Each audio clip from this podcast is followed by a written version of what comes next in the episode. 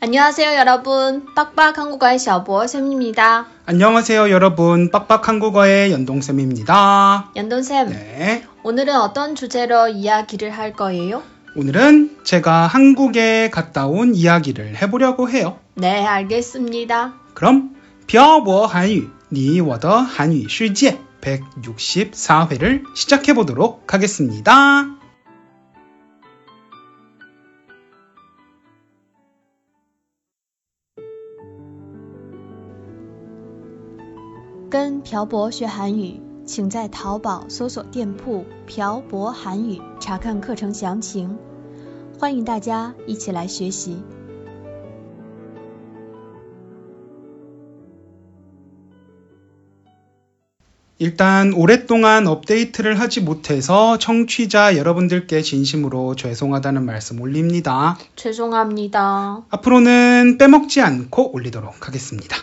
하지만 이미 164회까지 했기 때문에 딱히 쓸만한 주제가 머리에서 떠오르지 않아서 걱정이에요. 그런 것도 다 감수해야죠. 네. 저희의 대화를 들어주시는 청취자 여러분들을 위해서라면 이 정도는 다 감수해야죠. 앞으로 진짜 열심히 하겠습니다. 네, 저도 열심히 하겠습니다. 그럼 오늘 내용 본격적으로 시작해 볼까요? 네, 제가 드디어 한국에 갔다 왔습니다. 얼마 만에 가는 거였어요? 코로나19가 터지기 전에 제주도에 간 거 빼고, 음, 2018년 10월에 갔다 왔으니까 거의 3년 만에 집에 가는 거였어요. 그동안 집이 많이 그리워겠어요. 좀 그립긴 했는데, 막 보고 싶어서 미칠 정도는 아니었어요. 태태 씨는 만약에 한국에서 3년 동안 중국에 못 온다고 하면 어떨 것 같아요? 저는 중국에 너무 오고 싶을 것 같아요. 그렇구나. 전 그닥인데. 아마 제가 중국 생활에 너무 적응을 해버려서 그런 것 같아요. 아마도 그래서 그럴 수도 있을 것 같아요. 오늘은 제가 3년 만에 한국에 가서 있었던 일들을 시간 순서대로 이야기하고 느낀 점을 이야기해 볼 거예요. 너무 길어서 아마 한 편으로 안 끝날 것 같긴 한데. 알겠습니다. 저도 한국에 못 간 지 오래돼서 궁금해요. 출발하던 날부터 얘기해 볼게요. 2022년 8월 15일에 중국에서 출국을 했는데 이게 표가 직항이 없는 거예요. 맞아요. 그래서 연동샘 비행기를 갈아탔어요. 대련에서 상해에 갔다가 상해에서 경유를 해서 인천으로 가는 여정이었는데 이때도 너무 힘들었어요. 뭐가 그렇게 힘들었어요? 태태 씨도 알다시피 표 구하기도 어려웠는데 이게 비행기 표 안에 짐이 포함이 안 되는 거예요. 그래서 어떻게 했어요? 짐 붙이는 비용을 따로 지불했죠. 대련에서 한 번, 상해에서 한 번요? 네. 대련은 좀 저렴했는데 상해는 진짜 너무 비쌌어요. 둘이 합쳐서 600원 정도? 상해에서 10kg가 넘으면 비용을 더 지불해야 한다고 해서 거기서 제 캐리어를 열어서 무거운 걸 제 가방에 넣고 그렇게 짐을 붙였어요. 그래구나. 고생이 많았어요. 보통 국내선에는 면세점이 없어요. 그래서 대련에서 출발할 땐 국내선이니까 면세점이 없을 거라고 생각을 했죠. 근데 아버지가 술을 하나 사오라고 하셨거든요. 네, 맞아요. 기억나요. 그래서 출발하기 전날 제가 여기저기 돌아다니면서 아버지가 원하시는 술을 샀던 거 기억나시죠? 네, 그거도 기억나요. 그 술이 예전에 북경에서 한국에 갈 때 면세점에서 본 적이 없었거든요. 대련 면세점에만 있었어요. 그래서 상해 면세점에도 없을 것 같아서 샀는데 이게 웬일?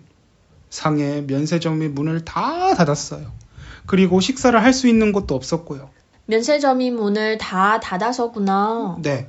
국제선을 타러 가는 곳에 사람이 제가 타야 하는 비행기에 타는 사람밖에 없더라고요. 그래서 그것도 좀 당황했어요. 아, 그리고 그 큰 상해 공항에 국제선은 그날 딱 세 개였어요. 어디 어디였어요? 제가 타는 인천, 그리고 홍콩, 싱가포르. 이렇게 세 곳이요. 국제선이 진짜 없구나. 네, 상해는 진짜 큰 도시인데 이렇게 없는 걸 보고, 아, 이래서 이렇게 표를 구하기 힘든 거구나, 라고 느꼈어요. 들어보니 출국할 때도 정말 힘들었을 것 같아요. 네, 뭐 이런 험난한 우여곡절을 견뎌내고 드디어 비행기를 타고 인천에 도착했죠. 인천에 도착했을 때 어떤 느낌이었어요? 음, 사실 별 느낌 없었어요. 한국에 한참 못 갈 때는 인천에 도착하면 너무 좋겠다라고 생각했는데 막상 도착하니 머릿속에 아, 이제 한국에 왔으니 내일부터 뭘 하지? 어떤 동영상을 찍지? 이런 생각밖에 없었어요. 저라면 진짜 엄청 기뻤을 것 같은데. 도착했는데 평소에는 그냥 넘어가던 검역에서 PCR 검사 음성 결과를 보여주고 하느라고 시간이 좀 걸렸어요. 당연히 그렇게 해야죠. 근데 2002년 9월 3일 00시부터 한국에 입국하는 모든 사람들이 PCR 검사 음성 결과서를 제출하지 않아도 된대요. 저도 이 기사 봤어요. 아마 많은 사람들이 한국에 갈 것 같아요. 저도 한국에 갈 때 이제 편하게 갈 수 있을 것 같아요. 하지만 중국은 음, 돌아올 때 좀 귀찮긴 해요. 그래도 어쩔 수 없죠. 그래도 중국에 돌아올 때 예전에 격리를 21 플러스 7 막 이렇게 했다는데 지금은 7 플러스 3이니까 많이 완화된 거죠. 중국도 빨리 더 완화가 돼서 한국에 자주 갔다 왔으면 좋겠어요. 저도 하루빨리 그렇게 됐으면 좋겠어요. 대부분의 분들이 아시겠지만 일단 한국은 입국을 하면 격리가 없어요. 아마 격리가 있었으면 연돈쌤 이번에 한국에 안 갔을 것 같아요. 네. 예전엔 있었는데 없어졌죠. 그 대신 입국 후 24시간 안에 보건소에 가서 PCR 검사를 해야 돼요. 연돈쌤도 했어요? 당연히 했죠. 한국에서 PCR 검사를 하면서 좀 당황스러웠던 게 있어요. 뭐예요? 중국에선 면봉을 입에만 넣었는데 한국은 코에도 넣더라고요. 중국에도 코에 넣는 곳이 있다고 들었어요. 저도 듣기는 했는데 직접 해보니까 진짜 면봉이 코를 통해서 뇌까지 찌르는 으, 그런 느낌이었어요. 많이 아파겠어요. 네. 전 코에 면봉을 찌르는 게 처음이라서 진짜 너무 당황했어요. 그래구나. 네. 하여튼 도착을 했는데 부모님이 공항에 마중을 나오셨어요. 원래 마중 잘 안 나오시잖아요. 그래서 저도 그게 좀 의외였어요. 부모님이 제가 보고 싶긴 하셨나 봐요. 보고 싶으셨겠죠. 3년 만에 가는 거였는데. 제가 한국에 2022년 8월 15일에 도착했는데 그때는 공항버스가 거의 없었어요. 지금은 있긴 하지만 하여튼 공항버스가 없어서 마중을 나오신 거라곤 하시는데 부모님이 공항에 마중 나온 건 또 처음 경험하는 거였어요. 기분이 좋았어요? 그냥 제가 불효하는 것 같아서 마음이 좀 아팠어요. 어쩔 수 없잖아요.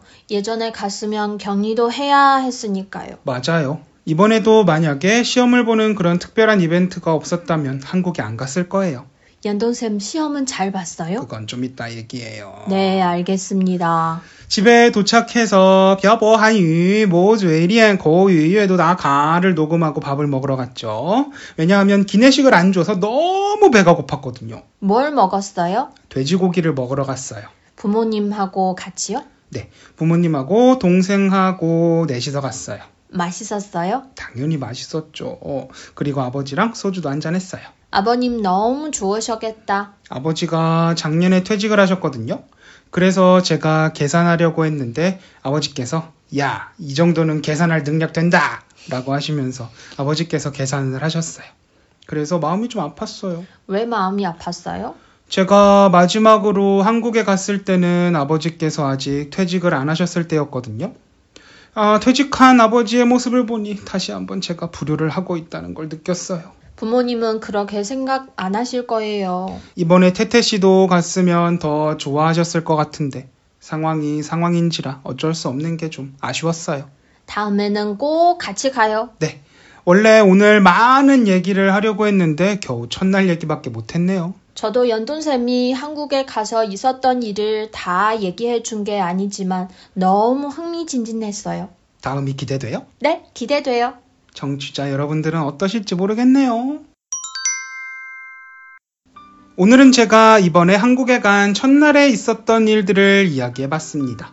오늘부터 몇 회가 될지 모르겠지만 당분간은 제가 한국에 가서 있었던 일들에 대해서 이야기를 해볼 예정입니다. 아까 또 얘기했지만 너무 궁금해요. 진짜 재미있었던 일이 많았어요. 그러니까 청취자 여러분들 다음에도 기대해 주세요.